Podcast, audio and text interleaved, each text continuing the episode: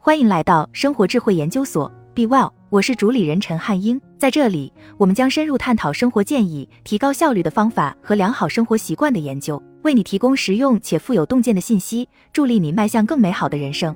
我可以开车跟在这些人的后面，礼貌地向他们解释我的情况，但我认为写这篇文章可能会更容易一些。我曾经住在一座漂亮的石头建造的联排别墅里，背着房贷，在那里住了十四年。但几年前，它被无偿收回。我在错误的时间买了这栋房子，它成了负资产。在银行以极低的价格拍卖了这处房产后，还给我寄来了一张三万英镑的账单。尽管这些年我已经支付了六万多英镑的利息，在很短的时间内，我失去了很多东西：我的家、我的狗、一份出版协议、一段长期亲密关系，以及我以为我拥有的未来。那一刻，突如其来的变化和损失让我难以承受，但也真正迫使我重新思考：我想从生活中得到什么？社会对我的期望是什么？我是谁？我想要成为什么样的人？有一天情人节，我相处很久的男朋友，也就是我自以为要嫁的那个男人，告诉我他不能再维持这段关系了。我的世界崩溃了，他的世界也一样。这对我们俩来说都太困难了。我毫不羞愧地承认，这对我打击很大。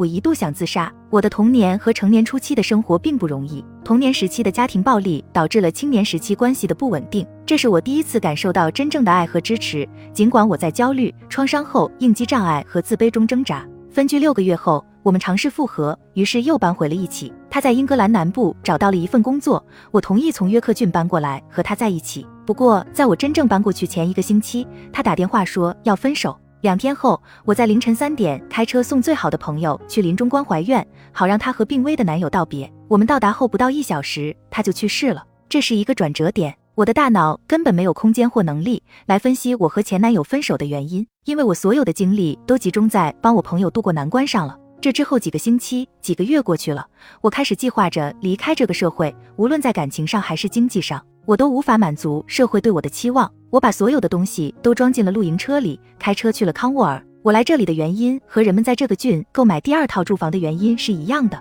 也和人们来这里度假的原因是一样的。海岸似乎是能让人忘却烦恼的地方，当然，这里也比西约克郡暖和得多。来到这之后，我在经济上自给自足，只需要支付车辆保险、燃料和税收，这让我找到了一种自由的感觉。这是一份深深的宽慰，也令人感到无比的兴奋。它还给了我得以开始展望未来的一方精神空间。然而，作为一个郡，康沃尔似乎不欢迎住在房车里的人。有人发表了几篇负面文章，抱怨说有房车司机到处乱扔垃圾，包括粪便等，扰乱了社会秩序，给社会带来了麻烦。但我从来没有亲眼目睹过这些现象的发生，更没有参与过。我认识的住在房车里的人都会打扫好他们住的地方。现在，康沃尔的每一块空地、每一个花园小屋、每一块足够大的土地、每一个空房子都在 Airbnb 上以极高的价格出售。还有其他的住房选择吗？我有一份全职工作，为当地贡献税收。我想说的是，我对经济的贡献比任何第二套房拥有者都要大。尽管我偶尔会因为把车停在当地居民的街道上而惹恼他们，像我一样的 van lifers 为当地填补了劳动力。